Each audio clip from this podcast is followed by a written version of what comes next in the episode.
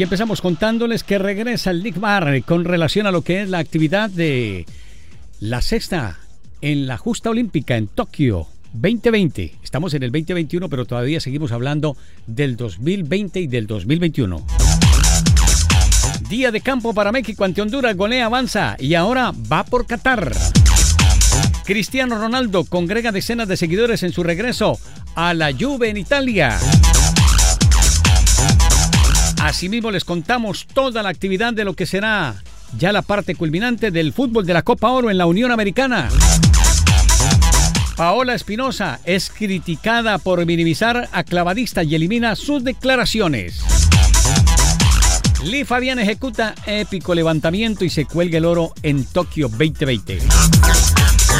Ricardo Pepe La Joya de la Major Soccer que se disputa México y Estados Unidos.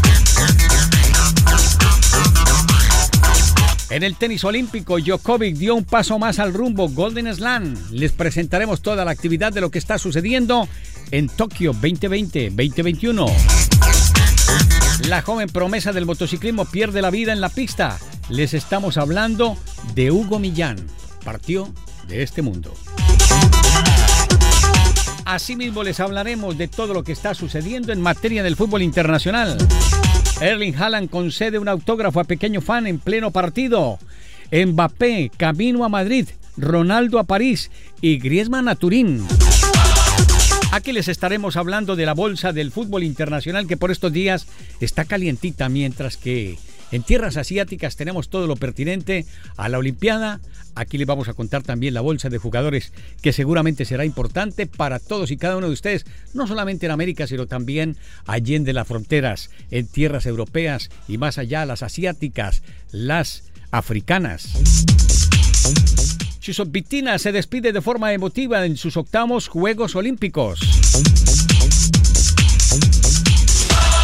México avanza a semis de Copa Oro, pero pierde en Juegos Olímpicos. No le puede pegar a todo. Órale nomás. Medallistas olímpicos hacen caso omiso y posan sin mascarillas. Igualmente les contamos, el británico Cameron Norrie conquistó su primer título ATP. En Los Cabos, Francia fue más grande que Estados Unidos en todos los sentidos. Con esta y otra novedad les damos la cordial bienvenida a todos nuestros oyentes en este día de Juego Limpio y nos vamos con esto que dice así.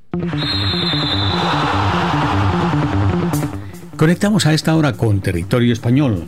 Allí el presidente del Barcelona, Joan Laporta, entrega importantes declaraciones con relación a lo que es la actividad de la escuadra blaugrana, el tema de Messi, los movimientos, transferencias, bolsa de jugadores y todo lo que se avecina para la temporada que está para comenzar. Por ahora, el presidente y sus declaraciones a esta hora en Juego Limpio.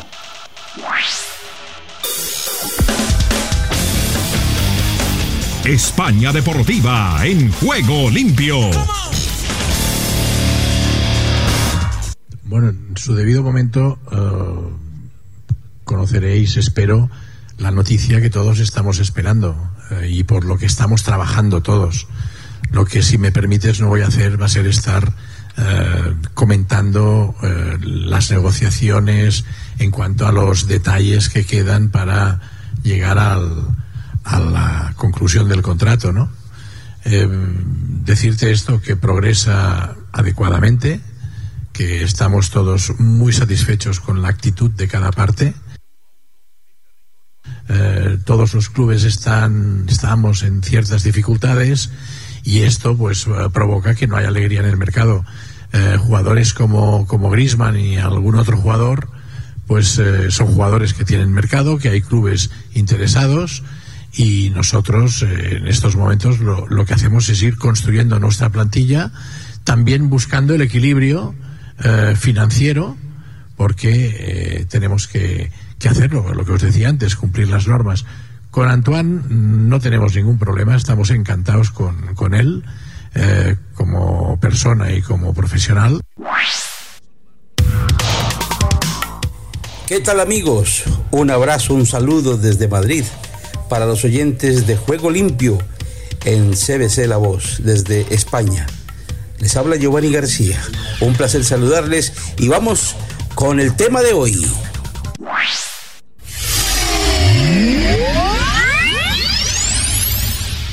Verdad es que estamos muy complacidos por el recibimiento y la acogida en este canal con todos los aficionados y los múltiples comentarios que nos llegan a diario por las redes sociales. Muchas gracias. Denle clic a suscribirse, denle clic al me gusta y eso nos ayuda para mantener este canal vivo en aras de opinar libremente sobre el deporte desde Europa.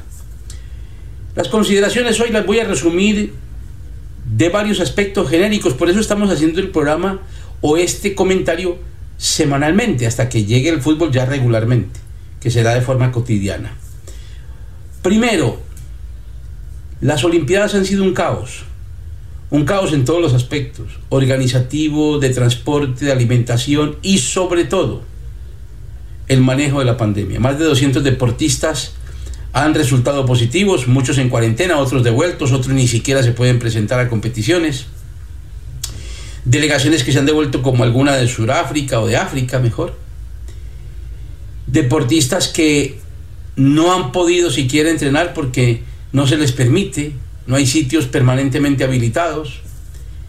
Y eso que tuvieron un año más en la organización, pero el caos principal está en el transporte. ¿Cómo les parece que la mayoría de las competiciones terminan a medianoche, 12, 1 de la mañana? Pero el transporte allí está cerrado a las 11. El transporte olímpico, hablo de los autobuses y demás. El metro también, todo. ¿Qué tienen que hacer los periodistas y los organizadores y los mismos dirigentes y árbitros y todo este personal que trabajan en los Olímpicos, que son más de 30 mil personas? Pues tomar un Uber o un Cabify, uno de estos transportes privados, carísimo es el transporte en Tokio, ¿y qué? Y paguen de su cuenta.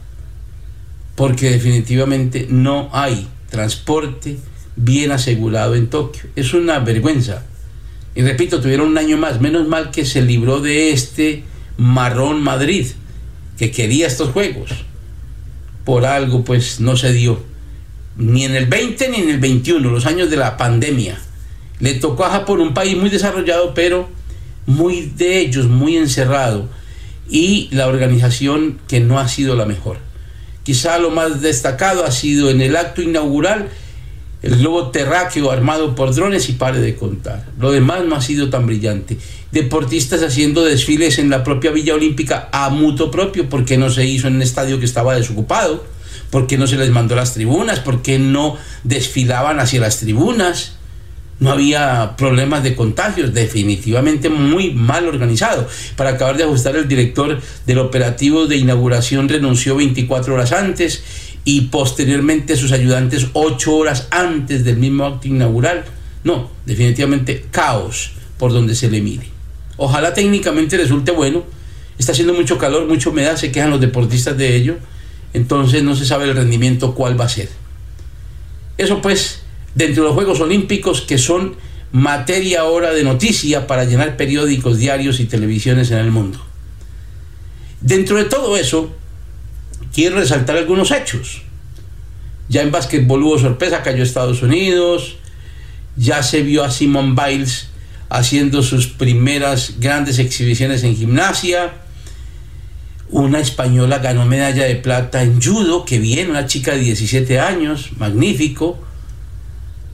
También hay que recordar la forma como se está trabajando en deportes colectivos, con sorpresas, es cierto pero la más angustiante para nosotros la de España. Mientras Argentina y Brasil en fútbol están dando resultados ya positivos y juegan bien, Francia gana difícilmente, pero bueno, ganó. España apenas pudo ganar por la mínima diferencia ante Australia, y eso en los minutos finales. No pudo pasar del empate a cero con Egipto y sigue en la misma tónica de la Eurocopa. Cuidar el balón, proteger el balón creen que la tenencia del balón, como sucedió muchos años en Colombia con Pacho Maturana, es el mejor remedio para jugar al fútbol. Sí, yo mientras tenga el balón no me hacen daño, pero no le hago daño a nadie, no le hago daño a ningún contrario, yo no hago goles. Y el fútbol se hizo fue para atacar y para ganar, no para empatar, ni para no perder. Como sí sucedió con los italianos después del 90, ustedes recuerdan el Mundial del 90, que ganó Alemania, y resulta que a partir de ahí, porque viví esa experiencia en Italia, Los italianos se dedicaron fue a defender, volvieron con el catenaccio antiguo, ¿no? La época de los 50, encerrarse a cuidar el 1 a 0 y el 0 a 0. Y pasaron 15 o 20 años y ahora están rescatando el fútbol de ataque. España va en ese camino, retrocediendo. Porque los técnicos españoles tienen una mentalidad. Hay que cuidar el resultado porque así cuidan ellos su puesto. Claro. Entonces están en la disyuntiva. O cuido mi puesto o doy entretenimiento. Y ahora que no hay espectadores, pues dirán lo mismo, ¿no? Con mayor razón no van a dar entretenimiento. Como si no supieran que las televisiones en el mundo los ven por los cinco continentes. Es una vergüenza. Pero España tiene muy buenos jugadores, muy bien dotada está la selección, pero no están trabajando. No están trabajando especialmente en sistemas de ataque. Entradas y salidas, movimientos con rotura, enlaces entre líneas, la forma como debe llegarse a las transiciones ofensivas, que es ser más rápido que la defensa adversaria, juego por las bandas, fuego por interiores, no, nada de eso. Ya dependen de un centro, dependen de alguna inspiración, de alguna jugada imprecisa o del error del adversario. No vi nada en la Eurocopa y no vi tampoco nada en estos Olímpicos hasta ahora que me agrada en la selección española. Es una pena, es una verdadera vergüenza. Esto les iba a llamar la atención a los técnicos españoles, que hasta hace 5 o 6 años estaban siendo muy bien reclamados en Europa, pero por algo los han desbancado de casi todos los países y han perdido posicionamiento en muchos países. Se están teniendo que ir a países emergentes porque ya en Europa los grandes clubes y las grandes ligas no quieren saber del entrenador español que va a defenderse y a cuidar un resultado. El único es Guardiola. Los demás como Rafa Benítez a que no me hagan daño. Esto no es así. Esto no es así. Me extraña muchísimo Luis Enrique y de la Fuente, que es el técnico de los Olímpicos, ha sido un técnico de divisiones menores, ha tenido buen éxito con algunas selecciones, pero está ya, hombre, con la miel otra vez de los otros. Se le pegó la miel. Y el que entre la miel anda, algo se le pega. Es una pena, Repito lo que está pasando con el fútbol español. Por eso tienen que traer goleadores pensando en Mbappé, en Haaland, que no se vaya Messi, en fin, que Griezmann siga, que se quede en la Leti, que siga Luis Suárez, así tenga 34, 35 años. ¿Por qué? Porque los goleadores españoles están escaseando. Después de David Villa y de Diego Costa, que fue nacionalizado, ya no quedan muchos goleadores. Y la verdad es que no se les está trabajando, teniendo aptitudes y condiciones. Sigo con otra consideración más. Tengo que felicitar a los ecuatorianos ¿Sí? por lo que tienen como un ejemplo vivo del deporte de superación. ¿En el ciclismo? Richard Carapaz, Sí. chico humilde, de campo por allá de Ecuador, Sí, señor. se dio la tarea de, de montar en bicicleta y aprender a montar en competiciones en el sur de Colombia, entre Nariño, Cauca y demás. Ese ha sido el territorio. Aprendió tanto que después se vino para Europa Sí. y aquí ha triunfado tremendamente. Creo que está haciendo lo correcto. Ganó el Giro de Italia, ganó este año la Vuelta a Suiza, segundo en el Tour de Francia y ahora campeón olímpico sobrado. Va muy bien, muy bien. Qué bueno, me alegra muchísimo. Y ojalá todos los países latinoamericanos tuvieran deportistas así, ciclistas así, deportistas que no les dé miedo arriesgar y atacar y buscar el triunfo, luchar por lo que quieren, Es que ese es europeo. no por aparecer únicamente. Ese es europeo. Bueno, nos alegra muchísimo por el deporte latinoamericano. Esperemos que sigan así, esperemos que haya competidor para Pogachar, que llegó segundo además en los Olímpicos después de haber sido campeón del Tour. Hombre como que es incansable, viene a la vuelta, se va a enfrentar con Egan Bernal, va a ser ojalá una muy linda competición, a ver cómo está el pulso de los jóvenes. Pero así tiene que ser, que haya rejuvenecimiento. Argentina Deportiva, bienvenida a Juego Limpio. ¿Qué tal Ricardo y amigos de Juego Limpio? Bienvenidos a la información deportiva desde el sur del continente, aquí en la República Argentina. Comenzamos hablando del olimpismo de Argentina en Tokio. Tras la nueva jornada de actividad en Tokio, repasamos algunos de los hechos más destacados de esta madrugada. La agenda de los Juegos Olímpicos para Argentina tuvo una gran actividad durante la noche del domingo y la madrugada del lunes. En la previa de un día laboral, seguramente fue más complicado seguir de largo y maratonear toda la noche con la fiebre de los Olímpicos. Por eso, repasemos algunos de los hechos más destacados de esta madrugada. En tenis, la Podoroska ya está en octavos. Nadia Podoroska dio un nuevo paso en su ilusión en los Juegos Olímpicos porque la tenista venció a la rusa Yekaterina Alexandrova por 6-1 y 6-3 y accedió a los octavos de final en Tokio. Por una sólida actuación, la rosarina se sobrepuso a algunos vaivenes y logró su segunda victoria en el torneo. En la próxima instancia, la Peque enfrentará a la española Paula Badosa, 29 en el ranking mundial, quien viene de superar a la polaca Iga Swiatek, octava, por 6-3 y 7-6, 7-4. El partido está previsto para este martes 27 a las 23 horas. En básquet, la selección de Eslovenia y Doncic complicaron a la selección de básquet en el debut. Con una actuación estelar de Luka Doncic, la selección eslovena venció a los dirigidos por Sergio Hernández y fue victoria 118 a 100 para el rival en el partido correspondiente a la fecha 1 de la zona C. El panorama inicial es complicado pero no negro. De cada zona clasifican los primeros dos del grupo y los dos mejores terceros son tres zonas. Eso sí, en caso de avanzar en alguna de estas últimas plazas se enfrentará a un rival de jerarquía en el cruce mata-mata. Próximo partido de Argentina será ante España el jueves a las 9 de la mañana y cerrará su participación contra Japón el domingo a la 1.40. En handball, dura derrota de los gladiadores contra Alemania. Los gladiadores no pudieron contra Alemania y cayeron 33-25 en su segunda presentación con el grupo A de los Juegos Olímpicos de Tokio. En esgrima, sobre la madrugada del lunes se vivió un momento top con presencia argentina. Belén Pérez Mauriz venía de quedar eliminada en la prueba de sable y en plena nota con Teis Sport, su entrenador de esgrima y pareja, Lucas Saucedo, le propuso matrimonio. Ella aceptó entre lágrimas y ambos se fundieron en un beso para los libros. En skate, Mauricio y Melissa Gil a un paso de las finales. El esfuerzo no alcanzó para Federico y Melissa Gil, quienes pese a que nuevamente cerraron dos rondas positivas en las últimas dos pasadas de la skate de tiro, tanto masculino como femenino no lograron acceder a sus respectivas finales y se despidieron de los Juegos Olímpicos de Tokio. En el Rugby 7 los Pumas no pudieron con los All Black. El seleccionado argentino de Rugby 7, los Pumas cayó ante su par de Nueva Zelanda por 35 a 14 en el segundo encuentro de la zona A de la competencia de los Juegos Olímpicos. En boxeo, Verón fue a octavos, Quiroga quedó eliminado. Francisco Verón alcanzó los octavos de final de los Juegos Olímpicos al vencer este lunes al sueco Adam Chartoy por 5-0 tras imponerse en todos los asaltos de este compacte por la categoría hasta 75 kilogramos y el pupilo de Marcos, el chino Maidana, ganó 3 rounds por 10-9. Sus siguientes rivales los octavos de final será el dominicano Euricedeño y el combate está previsto para el jueves 29 a las 23.15. En vela,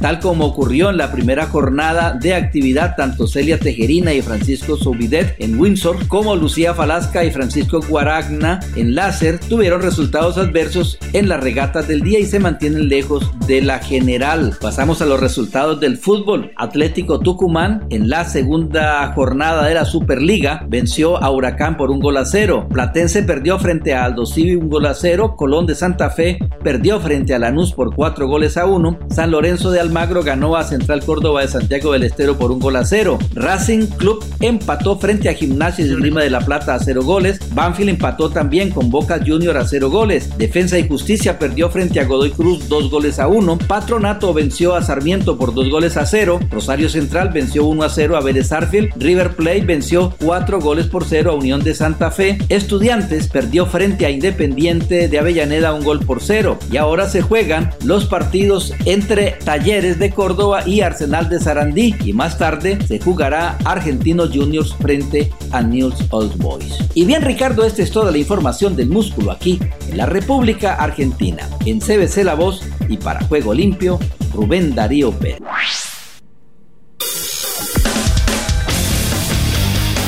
Paraguay está con Juego Limpio. Gracias Ricardo y amigos de Juego Limpio. Estos son los informes deportivos más resaltantes de hoy lunes desde Paraguay. El Rey de Copas se encuentra de aniversario.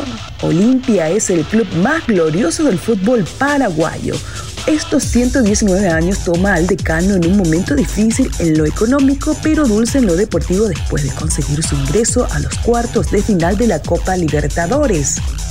Olimpia es el decano del fútbol paraguayo y el más ganador del país, habiendo conseguido 45 veces el título de campeón, además de ser el único paraguayo que ha logrado campeonatos a nivel internacional, logrando un total de 8, que se divide en tres Copas Libertadores, una Intercontinental, una Supercopa Sudamericana, dos Recopas Sudamericana y una Interamericana en estos momentos pasa por algunos apremios económicos y tuvo que dejar ir a varios de los jugadores del plantel principal.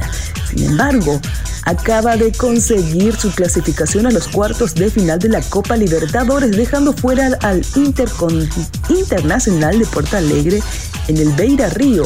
Ahora se viene el Flamengo de Brasil. Por otro lado, Cerro y Libertad terminaron igualando por uno a uno por la segunda fecha del torneo Clausura 2021. Ambos siguen sin poder ganar en este arranque de campeonato.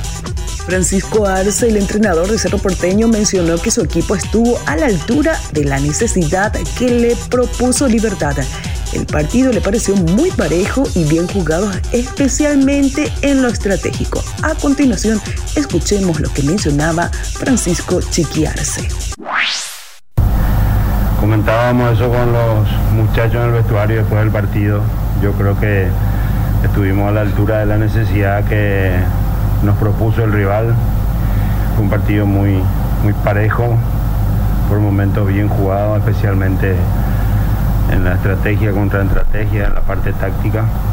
Eh, ellos no podían haber ganado y nosotros también creo que pudimos haber hacer, eh, pudimos haberlo hecho en las dos o tres oportunidades que tuvimos en el segundo tiempo. Yo creo que fue más virtud del rival, fue una jugada que ellos prepararon bien, me acuerdo que la pelota pasa encima antes del centro sobre el pie de un futbolista nuestro, el centro fue bueno, del, de Mayá, concluyeron muy bien, yo creo que fue más, más que error nuestro, fue virtud de, de libertad. ¿Qué le falta a Cerro para concretar esa puntada final? Yo creo que venimos en crecimiento, eh, nos faltó ritmo, aceleración, achicar espacios mejor defensivamente, especialmente en el partido contra Fluminense. Contra Luque ya fue bien diferente y hoy, hoy sí estuvimos muy parejo y en algunos momentos levemente con más chance que, que un rival directo para la conquista del título.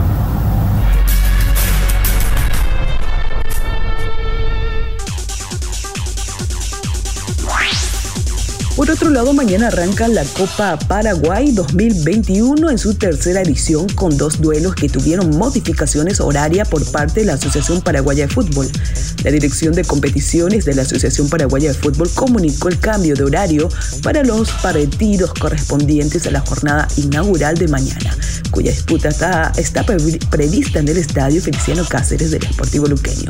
Cristóbal Colón y en Primera B, Guaraní protagonizarán el primer encuentro desde las 17 horas.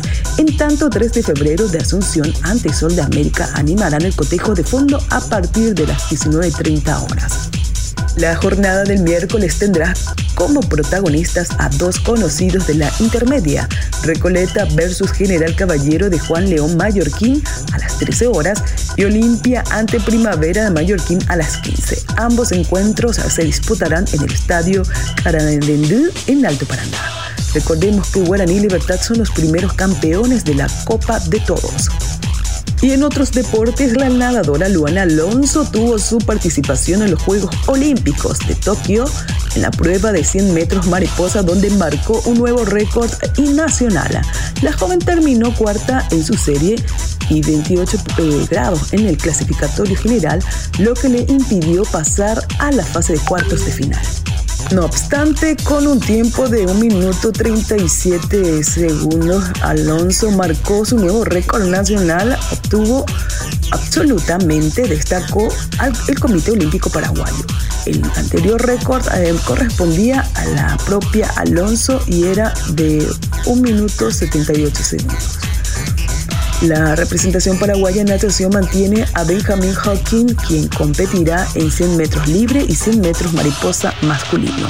Por cuarta vez, Benjamin Hawking competirá en, en unos Juegos Olímpicos, ya que participó en Pekín 2008 representando a Gran Bretaña, Londres 2012 y Río de Janeiro 2016.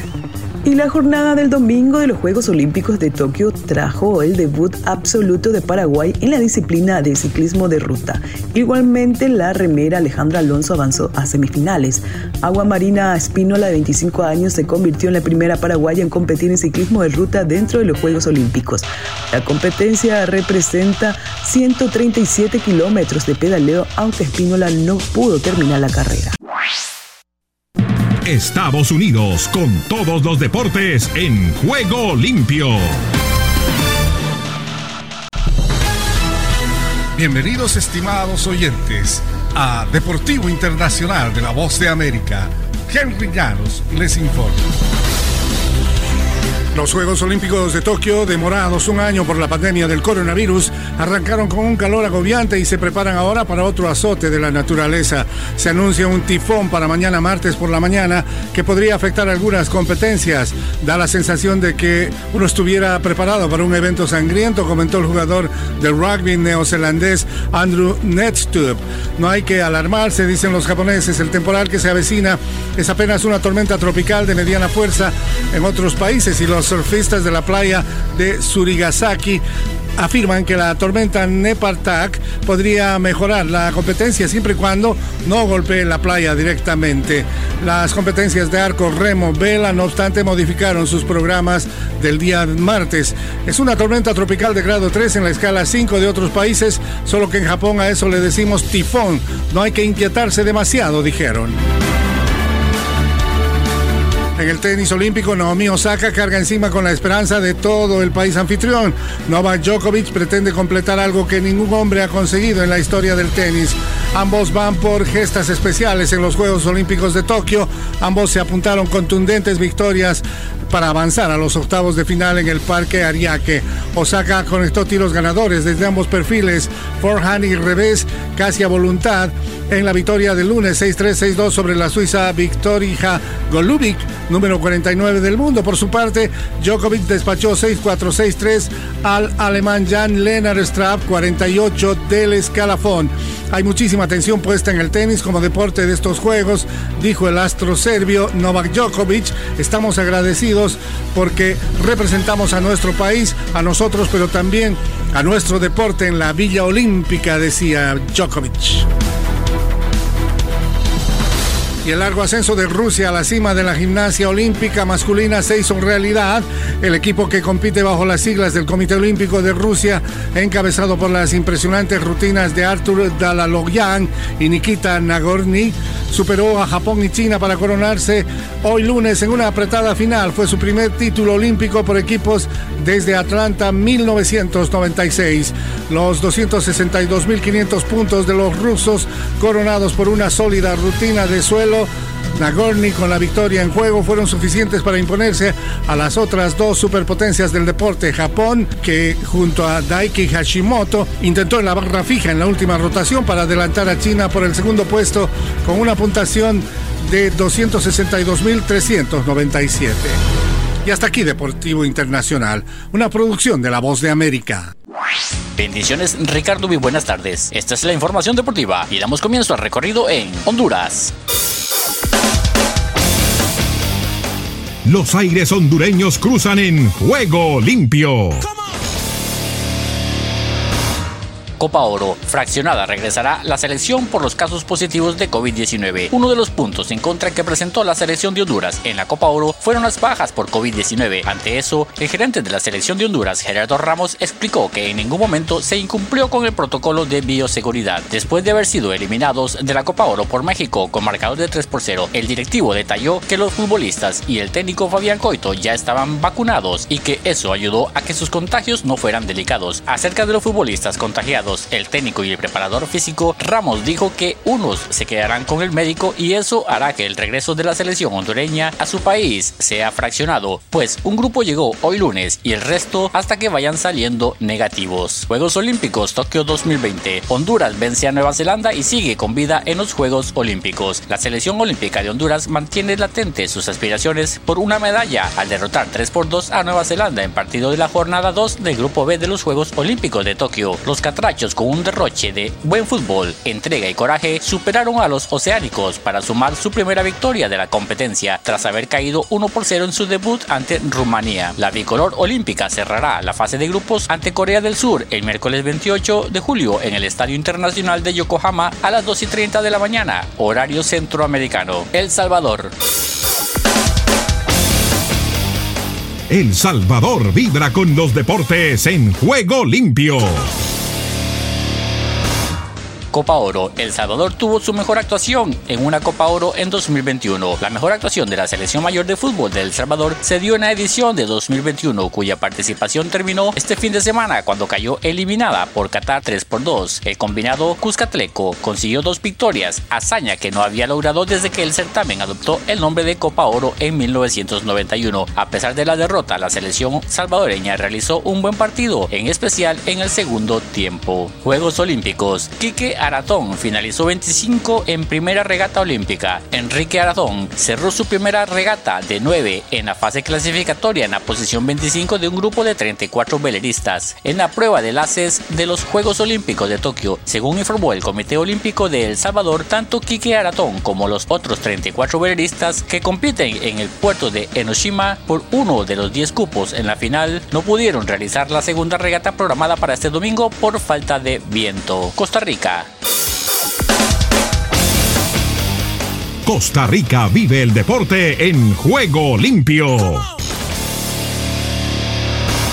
Copa Oro. Canadá vuelve a traer suplicio a la Cele Tica y la elimina de Copa Oro. El suplicio volvió para la selección nacional de Costa Rica en una presentación sin claridad, ni un solo rebate directo al arco en todo el partido. La tricolor centroamericana cayó 0 por 2 ante Canadá y quedó eliminada de la Copa Oro 2021. Otra vez han quedado en cuartos de final, un techo que siguen sin sortear en las últimas ediciones. Pero más allá del torneo, lo que más preocupa es que el compromiso volvió a desnudar algunas falencias. La Cele volvió a tener uno de los partidos donde la expectativa se convierte en desazón rápidamente. Juegos Olímpicos. Brisa Genesis sigue haciendo historia y alcanza los cuartos de final del surf olímpico. Brisa Genesis sigue su buen paso por el surf olímpico de Tokio 2020 al imponerse en su hit de ronda 3 y avanzar a los cuartos de final. La única tica en competencia en el surf se enfrentó en un mano a mano ante la neozelandesa Ella Williams en la serie 3. Pese a tardarse en entrar al agua, apenas comenzó a tomar olas, comenzó a ganar confianza por encima de una Williams, que se vio algo nerviosa. La Tiga consiguió así registrar dos olas de 6.50 y 5.50 para conseguir un total de 12 puntos y dejarse el triunfo para ubicarse entre las mejores 8 surfistas de los Juegos Olímpicos. Estados Unidos.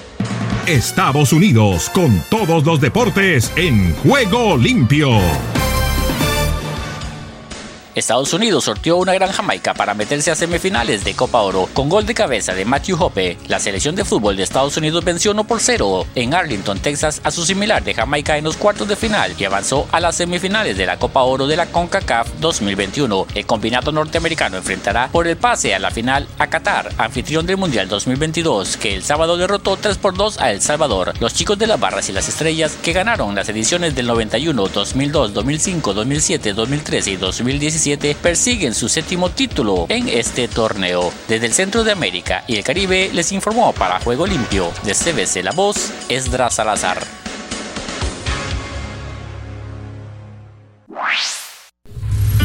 Solo un minuto. ¿Se ha preguntado por qué parece que algunas personas se salen con la suya? ¿Por qué no interviene Dios? Hay ciertas cosas que nunca entenderemos porque el conocimiento del Señor es superior al nuestro, pero sí conocemos el carácter de Dios. Él es lento para la ira, paciente y misericordioso. También sabemos que de ninguna manera dejará sin castigo al culpable. La única manera de ser librado del justo juicio divino es correr hacia el gran juez en busca de refugio, algo que ningún criminal haría en un tribunal humano. El juicio de Dios por los pecados de usted ha sido derramado sobre el Salvador, quien tomó el castigo en su lugar. Si por fe confía en Jesucristo y en su sacrificio a su favor, será declarado inocente.